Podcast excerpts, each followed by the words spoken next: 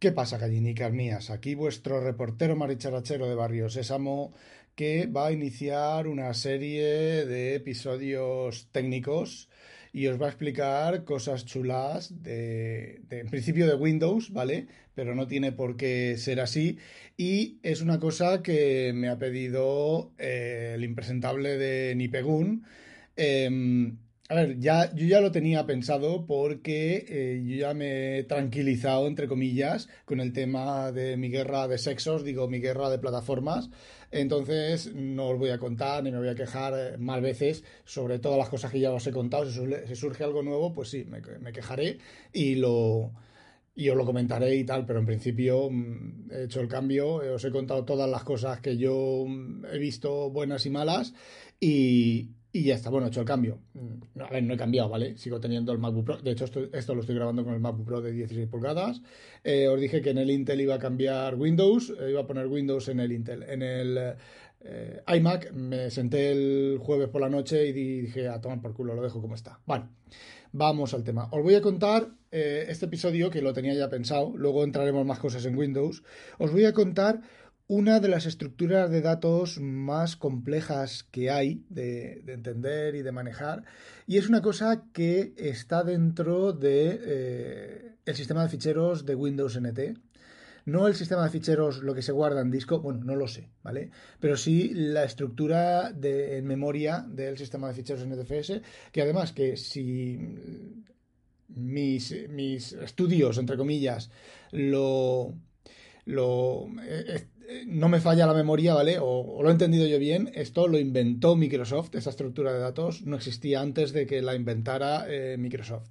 Y tiene la curiosa característica de que se hizo pública porque se cogió un componente del sistema de ficheros de NTFS, se le hizo ingeniería inversa, se desensambló y se descubrió que tenía esta estructura de datos. Me imagino que eso lo haría gente para ver cómo había resuelto Microsoft pues eh, un problema, ¿vale? Entonces, bueno, esto está, por cierto, está descrito en el libro de eh, Reversing Everything de no, no es el libro que os he dicho, es Reversing Secrets of Reverse Engineering de Eldad Eilam. El otro libro que os he dicho es otro libro también, que ese no lo tengo, ni lo he leído ni nada. Este fue, bueno, pues una de estas que uno siente curiosidad y dice, eh, voy a ver qué se publica por ahí sobre ingeniería inversa y en uno de los capítulos explica eh, de hecho, es el capítulo en el que explica cómo hacer ingeniería inversa de código binario y explica esto que os voy a contar yo ahora. No conforme yo os lo voy a contar, porque yo voy a partir desde el punto de vista didáctico y desde el punto de vista de las estructuras de datos. Lo que él hace es, a partir del código binario, va reconstruyendo, va haciendo ingeniería inversa y llega a la estructura de datos y simplemente nombra la estructura de datos. Yo os voy a explicar qué es la estructura de datos y cómo funciona. Pero para eso tenemos que remontarnos al origen de las estructuras de datos. Os cuento, vamos a ver. Vosotros, cuando nosotros, cuando uno maneja un programa, ¿vale? Más allá de las cadenas o de los enteros o de los números en coma flotante, ¿vale? Pues eso es, eh, eso es nativo, la cadena no, ¿vale? Pero los enteros y las comas flotantes y los bytes y todo eso, eso es nativo de los microprocesadores, no vamos a entrar ahí. Y luego la estructura de datos más, más sencilla o más común o más, digamos que no históricamente a lo mejor, pero sí la más sencilla o la que más se aprende, la que primero se aprende son las eh, cadenas, los arrays, los vectores, ¿vale? Coger el tema, la nomenclatura que, queráis. Entonces, por ejemplo, una cadena hola mundo, ¿vale? El típico hola mundo, string igual hola mundo, bla, bla, bla, bla, bla.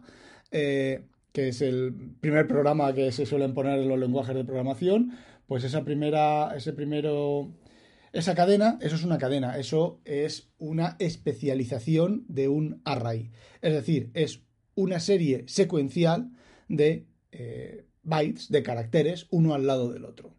Y en el caso de las cadenas, pues en caracteres ASCII, ¿vale? Y en el caso de los vectores, o sea, de los números enteros o de los de coma flotante, pues es una, una un apilado de, coma flotante y se accede por índice.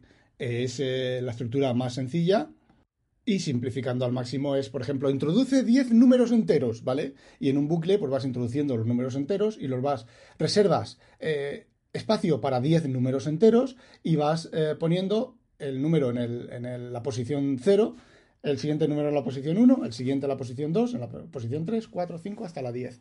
Y eh, con, las, con, los caracteres, con el hola mundo, es exactamente igual. La posición 0 la H, la posición 1 la O, la posición 2 eh, la L y así hasta, hasta arriba.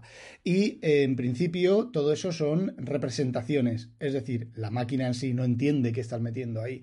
Es el lenguaje y es la interpretación de esos datos lo que realmente te da lo que significa aquello. Y entonces da igual de hecho, en C, en C, sobre todo en C, ¿vale? Existe un truco, entre comillas, que es eh, obtener un puntero, obtener dónde está guardado en la memoria el elemento 0 y luego interpretarlos como te dé la gana. Por ejemplo, puedes guardarlo como eh, una lista de enteros y luego leerlo como una lista de caracteres, porque, ¿qué más da? Son, son cosas almacenadas en la memoria. Para los cotillos, las cadenas de C, de C++, ¿vale? Las de C no. Las de C, las cadenas de C es algo tan sencillo como una ristra de valores no cero terminados con un cero, ¿vale? Por eso los famosos desbordamientos de buffer, de las rutinas de C y demás, de los fallos de seguridad, pues es bastante, relativamente, bastante fácil de eh, producir un desbordamiento de buffer. Simplemente se trata de escribir un valor no cero eh, donde termina la cadena. Eso en C se acaba, se acaba de, raíz y las cadenas de C son eh, una posición, normalmente un entero, ¿vale? Una posición donde te dice el largo de la cadena y luego la cadena en un vector, ¿vale? En un array.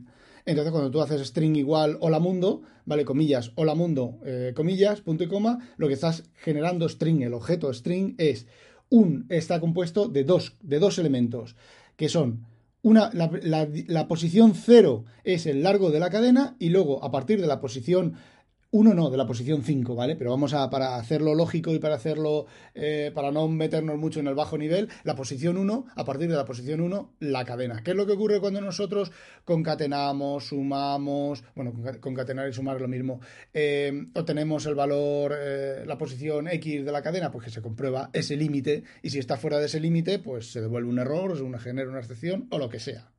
Y ahora aquí para las siguientes estructuras de datos vamos a hacer una abstracción lógica, vamos a aislarnos de lo que es la máquina física y vamos a interpretar, cuando yo os diga bloque de memoria, cuando yo os diga cajoncito, ¿vale? Porque vamos, volvemos al tema de los cajoncitos. Eh, cuando yo os explique eh, los cajoncitos, voy a interpretar que cada, eh, cada elemento que os hable es, no es una posición de memoria básica del, ordenador, sino que es algo, un bloque de memoria que nos ha reservado, que nos ha guardado el sistema operativo, ¿vale? No, por ejemplo, imaginaos que vamos a, vamos a trabajar con em, una, estructura compleja, ¿vale? Que es eh, nombre y edad, ¿vale? Entonces, imaginaos que tenemos una base de datos donde guardamos los nombres y nuestras edades. A ver, lo estoy haciendo súper simplificado, porque, pero vamos, un programa complejo de una base de datos con un montón de, registros, un montón de tal, viene a ser lo mismo, ¿vale? Lo que pasa es que es más complicado. Bueno, pues vamos a suponer que tenemos una estructura de datos que es un bloque de datos que es eh, el nombre de una persona y su edad volviendo a la estructura anterior, imaginaos que tenemos una base de datos y decimos, bueno, pues nuestra base de datos va a tener un máximo de 500 nombres, de 500 usuarios, ¿vale? 500 nombres y edad. Pues podemos guardar en memoria un bloque que nos quepan esos 500 nombres, esos 500 agregados de nombre y edad, ¿vale?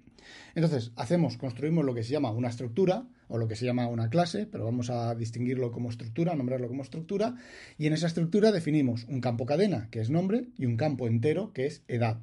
Eso eh, ocupa un espacio y entonces le decimos al sistema operativo, vale, quiero 500, quiero 500 huecos de estos. ¿Vale? Es como si cogiéramos, nos fuéramos, tuviéramos una cajonera, os he comentado la metáfora de la cajonera, una pared completamente llena de cajones y, le dijerais al que administra los cajones, oye, voy a guardar 500 nombres y 500, 500 edades el nombre y la edad una al lado de la otra. Y entonces el, tío te dice, pues bueno, pues desde este cajón hasta este cajón. Y entonces el programa pues lo va llenando. El primero, el segundo, el tercero, el cuarto, el quinto.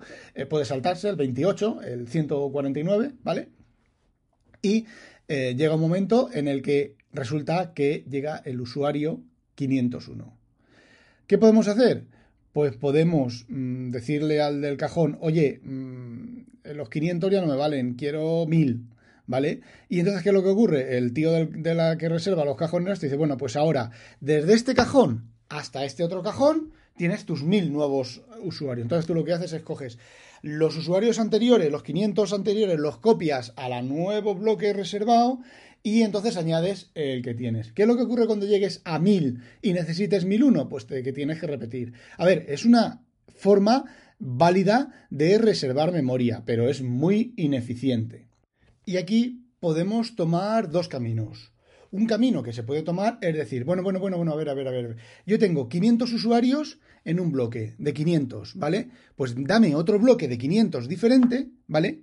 Y entonces yo me hago, digamos que tengo una tabla con un índice y, me y digo que de la, de la cajonera tal a la cajonera tal tengo los primeros 500 de la cajonera tal a la tal, tal Pascual a la cajonera mm, Pascual más 500, tengo los siguientes 500. Y entonces tengo una doble indirección.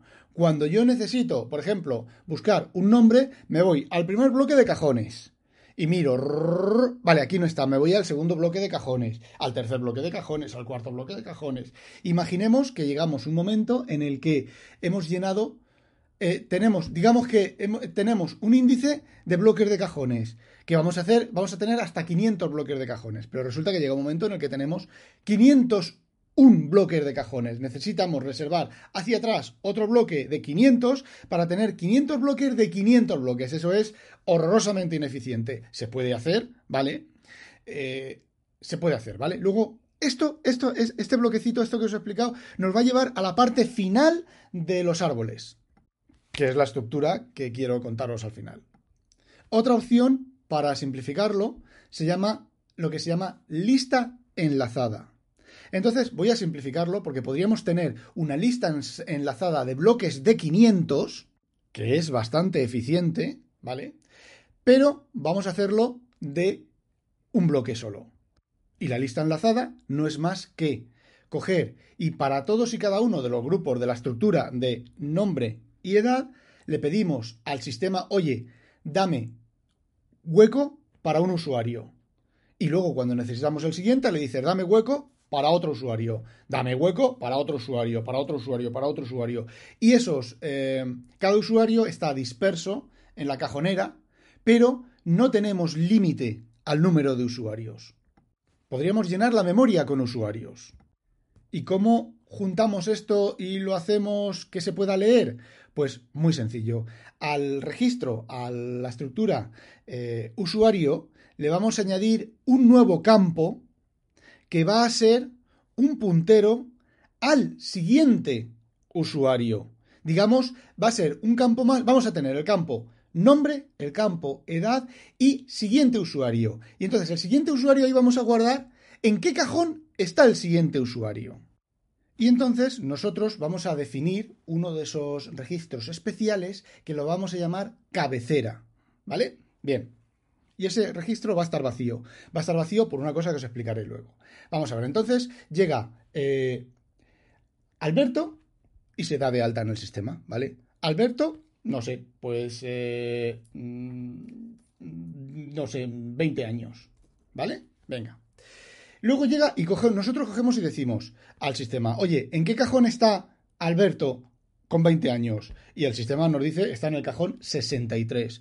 Pues yo cojo ese registro cabecera vacío y digo, siguiente, eh, siguiente registro, siguiente estructura, 63. Entonces, yo ese registro es el que guardo, el que tengo siempre guardado en mi, en mi, programa, ¿vale? Y entonces, eh, después de Alberto nos llega eh, Antonio, ¿vale? y le decimos al, sistema que Antonio tiene 22 años, ¿vale? Y, vamos, decimos, y nos dice, introducimos Antonio, 22 años, y le decimos al sistema, oye, dame un cajón para que me quepa Alberto, Antonio, 22 años, y el siguiente, ¿vale? Y entonces lo que yo hago ahora es, me voy a mi registro de cabecera, ¿vale? Miro, el siguiente usuario es Alberto, me voy, que está en la casilla 63, ¿vale? Pues me voy a la casilla 63, ¿vale? Y me han dado que Antonio está en la 50 y en la 63, en el cajoncito, en, las, en la separación de siguiente registro, pongo 50. Luego me dan Rafael, que está en la 12. Y entonces a, a Antonio le pongo, le digo que el siguiente registro está en la 12. Entonces, cuando yo necesito consultar esos, esos registros, me voy a mi cabecera y digo, este es cabecera, este es vacío, ¿vale? Este no tiene nombre. Luego digo, a ver, imagina, imaginaos que necesite a eh, Rafael, ¿vale? Entonces, ¿qué es lo que ocurre? Yo me voy a mi cabecera y digo, el siguiente, 63. Me voy a la cajonera 63, imaginaos un pasillo, me voy a la cajonera 66 y abro y digo, ah, no, este es Alberto. ¿Cuál es el siguiente? 50, ¿vale? Entonces me voy a la cajonera 50, abro el cajón, no, este es, este es Antonio, tampoco es. Eh, pero ahí tengo que es el siguiente, es la cajonera 12. No tiene por qué estar en secuencia y ser incremental, ¿vale? La cajonera. Resulta que había un hueco antes que se ha quedado libre de, de, alguien que ya no va a usar unos cajones y a mí me han dado el cajón 12, ¿vale? Entonces me voy al 12 y abro el cajón y, coño, Rafael, este es. Fijaos, la manera de buscar es una manera bastante ineficiente porque para buscar esté ordenada o no esté ordenada, ¿vale? La lista, esté ordenada alfabéticamente o por edades o no esté ordenada, tengo que ir saltando el primero, el segundo, el tercero, el cuarto, el quinto, el sexto, el séptimo, hasta que encuentro el nombre que, que, que estoy buscando, pero he solucionado el problema de tener un número infinito, entre comillas, de nombres. ¿Qué ocurre si yo, en lugar de tener una cabecera vacía, tuviera una cabecera con nombre y ahora llega, imaginaos que tengo la estoy ordenando, la, estoy añadiendo ordenada, ¿vale? Es la siguiente, la siguiente cosa. Entonces, imaginaos que tengo a Alberto y a Rafael, ¿vale? El primer registro después del, puntero vacío, del registro vacío de índice, es eh, Alberto y el siguiente es Rafael. Y ahora tengo que añadir Antonio, ¿vale? Entonces, ¿qué es lo que hago? Cojo y me voy primero al vacío, al puntero, y, o sea, joder, al índice, y le digo, ¿cuál es el primero? El primero es Antonio, que está en el cajón 63, eh, ¿vale? Y entonces, Antonio, perdón, Alberto, joder, Alberto. Entonces, Alberto, como tengo, voy a añadir Antonio, Antonio está después de Alberto, vale. Miro en, Alberto, que es, y digo Rafael, que es el número 12. Me voy a la cajonera 12 y abro y digo, coño, Rafael. Rafael está después, vale, pues tengo que colocarlo entre, entre Alberto y Rafael. ¿Qué es lo que hago? Cojo el, puntero de 63 y le digo, perdón, cojo el puntero de Antonio, que es el 50, y Alberto le digo, el siguiente usuario es el número 50, está en, la en el cajón 50, y Antonio le digo que el siguiente es Rafael. Y en ese momento, la siguiente vez que yo empiece por mi índice y vaya eh, recorriendo la, la lista enlazada, tengo Alberto, Antonio y Rafael y la tengo ordenada alfabéticamente. Podría haberla ordenado también por edad. Y entonces tenemos el problema de que a la misma edad, a gente con misma edad, pues van a estar repetidos y a lo mejor dentro de la misma edad podría ordenarla eh, por el nombre alfabéticamente. Fijaos que es una estructura de datos complicada y es una estructura de datos que requiere ir saltando del primero al siguiente, al siguiente, al siguiente. Si tenemos la suerte de que estamos buscando un registro o estamos insertando un registro que está de los primeros, pues la inserción va a ser relativamente rápida. Si la inserción del registro está al final, pues va a ser bastante lenta. Evidentemente, con tres usuarios no se nota la diferencia, pero con un millón de usuarios se nota. Y para terminar con esta estructura de datos, ¿Por qué el primer registro índice está vacío y no tiene un nombre y es un em, desperdicio de espacio? Pues muy sencillo. Ahora resulta que llega a Aarón, que está antes de Alberto, y si yo, si yo tengo el índice con un nombre que va a ser Alberto y me llega a Aarón, tengo que cambiar en mi programa el índice, que es lo único fijo de esta estructura de datos, ¿vale? De la manera de que si yo tengo el primero vacío, simplemente inserto a Aarón después del primero vacío, luego Alberto, luego Antonio y luego Rafael. Es una estructura de datos, es una estructura bastante ineficiente, ¿vale? A nivel de. tanto a nivel de memoria como a nivel de consulta y de, y de rendimiento.